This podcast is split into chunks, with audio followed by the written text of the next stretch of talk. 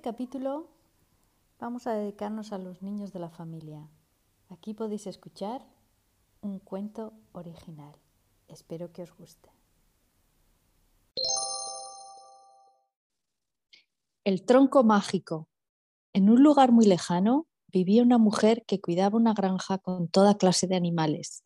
Cerdos, vacas, ovejas, gallinas, siempre con mucho trabajo porque además tenía un huerto que le daba tomates, pimientos, zanahorias y muchas más hortalizas, según fuera temporada de invierno o verano.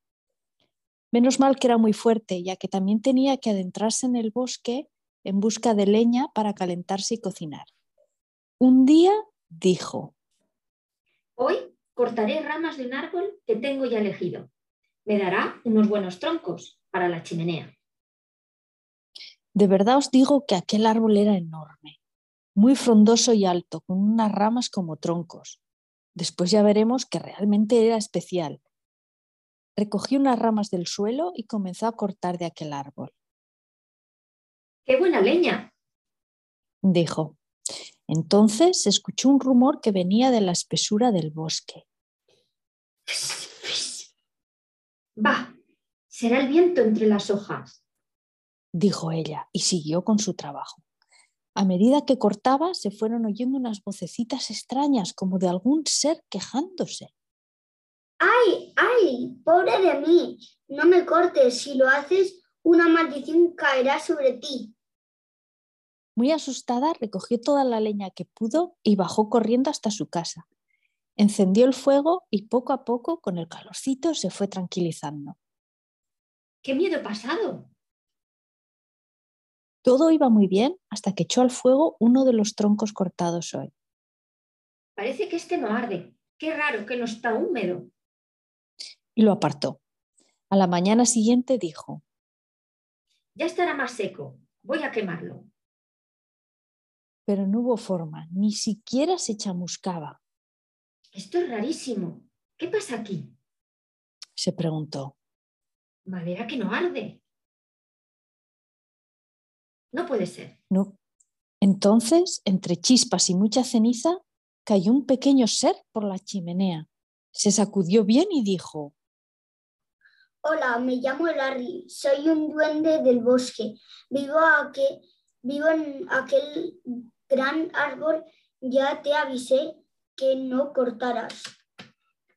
La mujer no salía de su asombro y apenas pudo decir, ¿Qué puedo hacer para arreglar lo que he hecho? A lo que Larry contestó. Eh, ese tronco no arderá nunca porque es mágico y una maldición caerá sobre esta casa a menos que lo trates muy bien como si fuera tu hijo. La mujer estaba muy arrepentida. Lo trataré muy bien, no lo echaré al fuego y nunca más cortaré de ese árbol. Lo siento mucho. Ya veremos si lo cumples, dijo el duende. Y cada día iba a la casa y vigilaba que la mujer cumplía su palabra. Y cumplía muy bien. Pintó en el tronco una boca sonriente, unos ojos risueños y una naricita pequeña. ¡Qué guapo! A la hora de la comida o la cena lo ponía a la mesa como si estuviese sentado, así cada día. Ella ya no se sentía sola en la casa del bosque. Miraba aquel leño y hasta le pareció que movía un poco los ojos. Le fue cogiendo cariño e intentó enseñarle alguna palabra, pero claro, no hablaba. Pasaba el tiempo, la maldición no se cumplió y la mujer vivía muy tranquila y contenta con sus nuevos amigos los duendes, que bajaban del bosque todos los días a jugar en el huerto. Un día, después de la cena, oyó a su espalda un Hola. No había nadie más, era el tronco que hablaba. Se puso muy contenta y decidió que con paciencia, como había hecho hasta ahora, le enseñaría muchas palabras más. Tendré que ponerle un nombre. Ya pensaré uno.